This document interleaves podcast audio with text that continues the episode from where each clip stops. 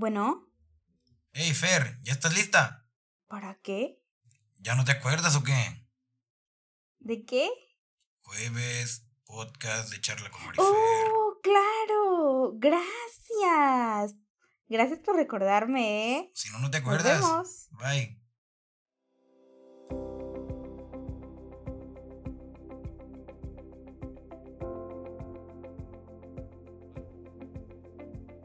Sí, es jueves. Y eso significa que hoy toca, hoy toca de charla con Marifer. Todos los jueves tenemos una cita. Recuérdalo, mismo canal. No te lo pierdas. Es momento de de charla con Marifer.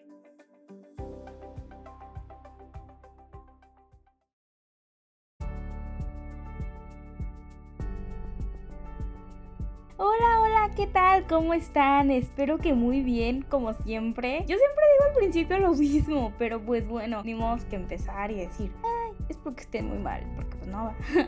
y pues el día de hoy traigo una serie de episodios otra vez, porque es marzo, es marzo, y si recuerdan de qué trata la mitad de los episodios de marzo del año pasado, ¿verdad? De feminismo. Entonces me dirán, ¿hoy también? Claro que hoy también. Y siempre que haya de charla con Marifer todos los años, todos los marzos, va a haber episodios de esto porque es muy importante concientizar y ponernos a pensar en todo lo que las mujeres han hecho a lo largo de la historia que muchas veces pues no se ha reconocido. O sea, cuando yo estaba haciendo la investigación yo me quedé, ¿quién es ella? Y es una fregona, o sea, es, es increíble. Hoy voy a presentarles a mujeres que han cambiado la historia de México porque bueno, ajá, estas son un montón y se quedaron fuera de la lista muchísimas, muy importantes, pero en todo el mundo hay mujeres fregoncísimas que si me pongo a hacer la lista no termino, no hombre, tendría que hacer un podcast, un podcast en, o sea, especial, no un episodio, un podcast de cada una hablándoles de todas y nombre, o sea, sería un Entonces, bueno, pues aquí les traigo a las mujeres de México que yo seleccioné, que han hecho historia. Espero les guste mucho este episodio y espero aprendan mucho. Y bienvenidos y bienvenidas al primer episodio de tres hablando sobre la conmemoración del Día de la Mujer, hablando de diferentes temas que a todas y todos interesan. Bueno, yo soy María Fernanda y esto es de charla con Marifer y comenzamos.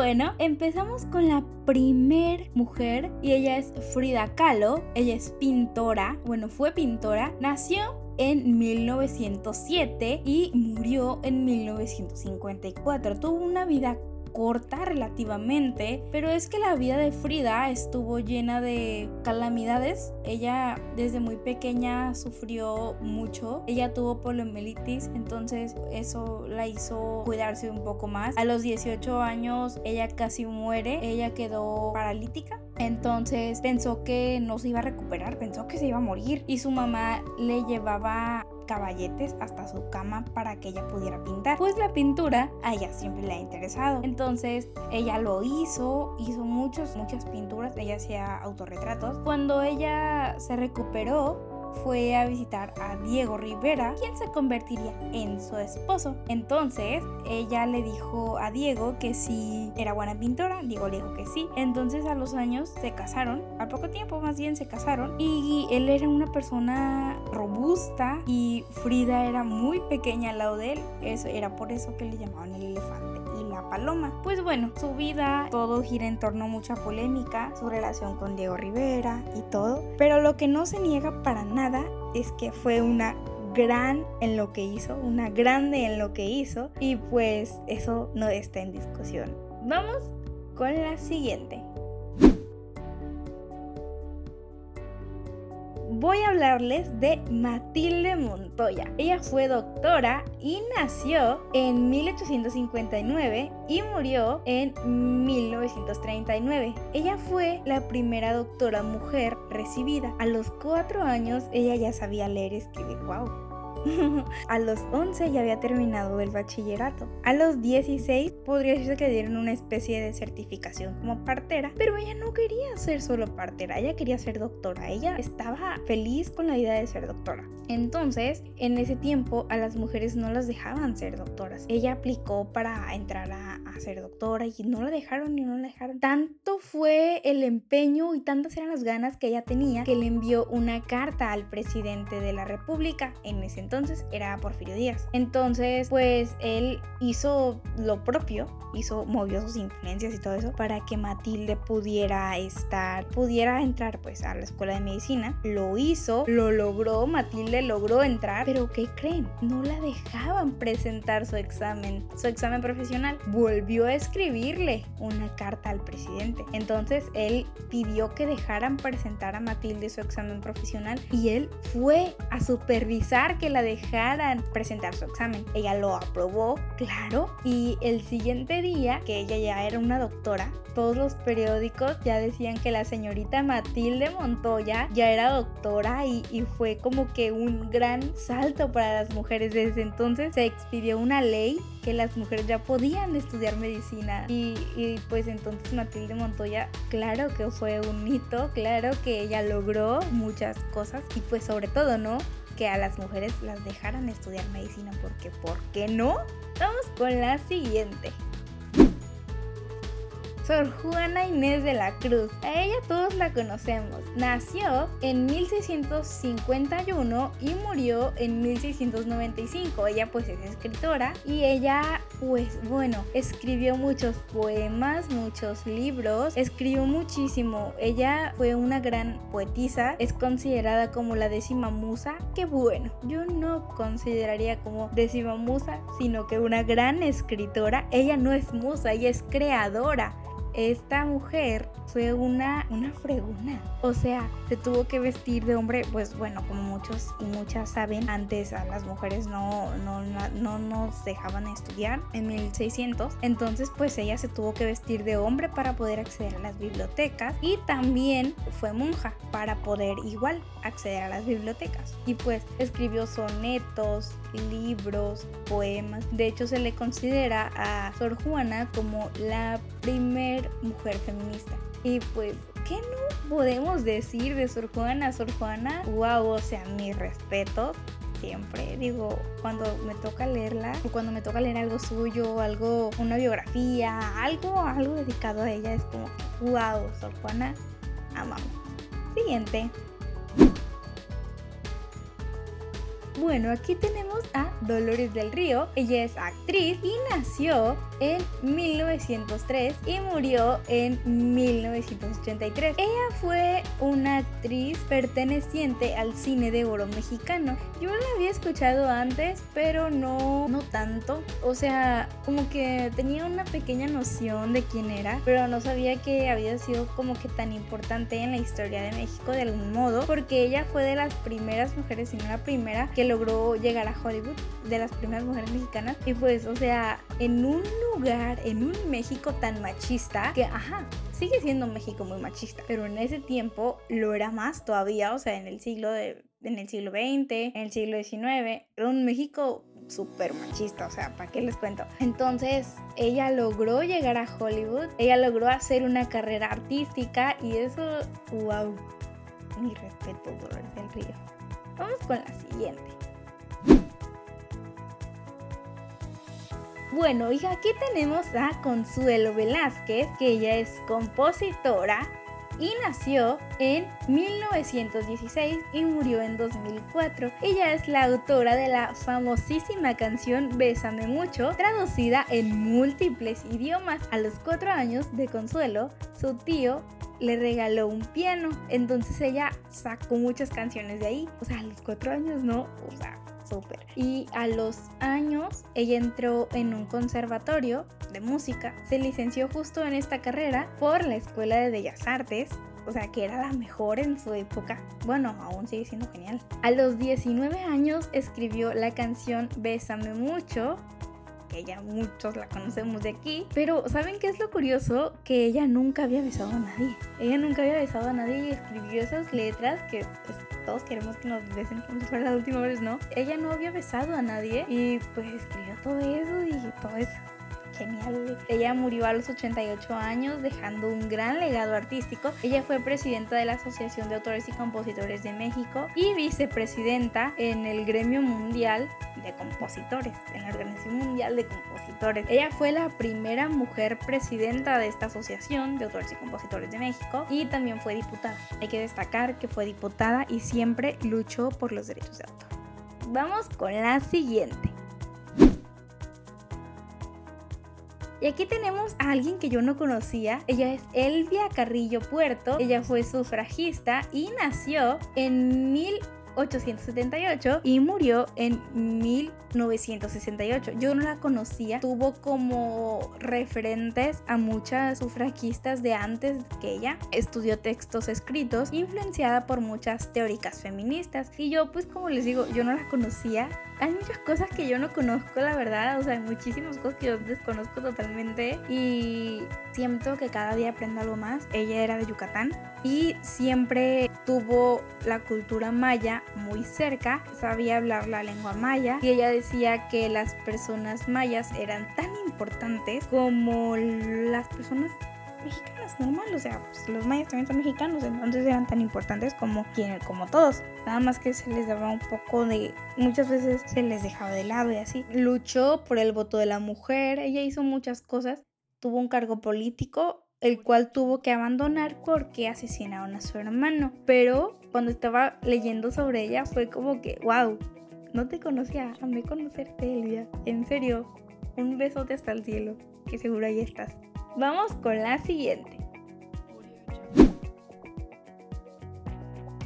Aquí tenemos a otra que yo no conocía y es Eulalia Guzmán. Ella es arqueóloga y nació en 1890 y murió en 1985. ¿Saben que la premisa de ella es que se desmayaba estudiando? Y yo así de, wow. Ella es, como les dije, es arqueóloga y descubrió los restos, descubrió restos que quedaban del Tlatuani Cuauhtémoc y pues o sea, muchas veces se habla, bueno, para empezar, la arqueología no es una carrera de la que se hable mucho y pues bueno, siendo ella mujer, pues, no, o sea, siempre se habla de que los arqueólogos y los, y los arqueólogos, pero pues de una mujer poco se habla como arqueóloga y hay muchas mujeres arqueólogas, ¿eh?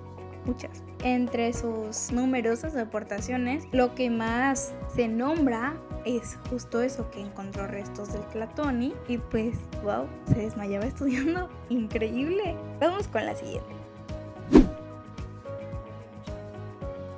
Aquí tenemos a Eufrosina Cruz. En serio que yo a esta mujer la admiro. Nació en 1979. Ella es contemporánea. Ella todavía vive, gracias a Dios. Escuchen una entrevista que ella hizo para el podcast Más allá del Rosa. Que uno de mis objetivos era tener a, a la conductora de ese podcast de invitada. Pero... Uh, sé que a veces no todo sale como uno quiere, entonces pues ni modo.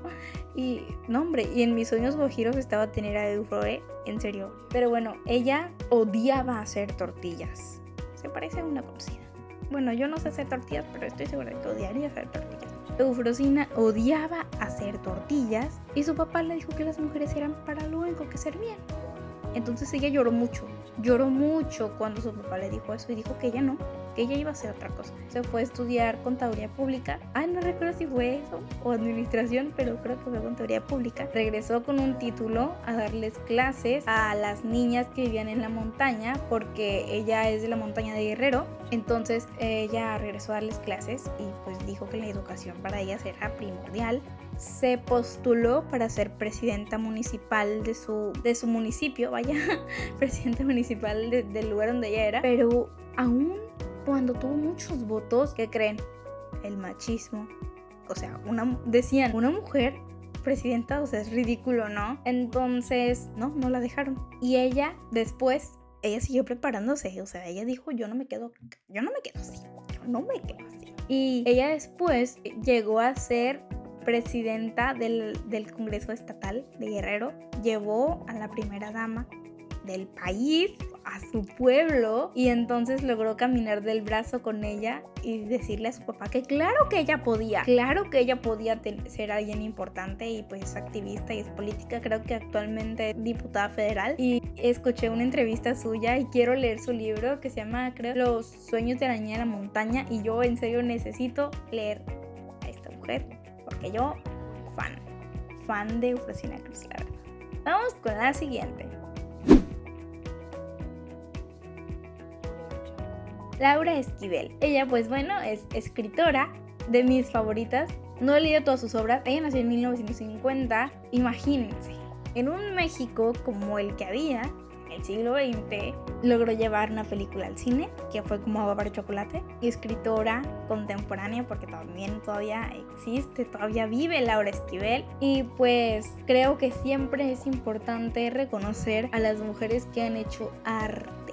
Y Laura es creadora así como lo es Ángeles Mastreta y muchas, como lo he hecho antes, ella escribió como Agua para Chocolate, escribió Malinche y no hay algo que yo haya leído que haya dicho, no me gustó para nada. Sí ha habido lecturas que me han gustado menos que otras, ¿no? Obviamente, pero amo.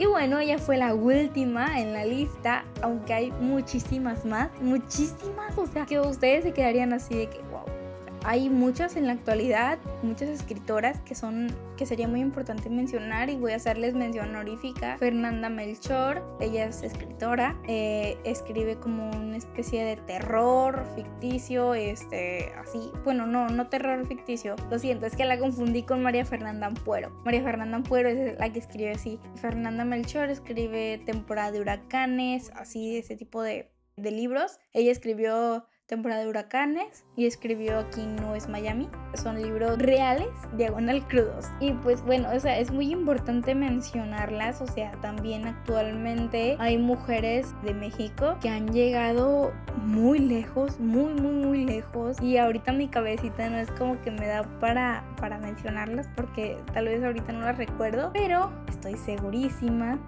que... Ah, creo ya recordé una. Tenemos a María Espinosa, ella es deportista, es justo aquí de Sinaloa, o sea, ella es, es taekwondoína, ella logró ganar medallas olímpicas y muchas veces, o sea, se ve en los deportes como que más populares, como por ejemplo el fútbol, pero se les olvidan los deportes como el taekwondo, muy padre. Y pues a mujeres como María Espinosa. María Espinosa ya se, ya se retiró y justo aquí el centro de alto rendimiento para deportistas se llama justo como ella, María Espinosa. Ya se retiró porque pues va a ser mamá y admirable, admirable la verdad, amamos. Y bueno, esto es todo por el día de hoy.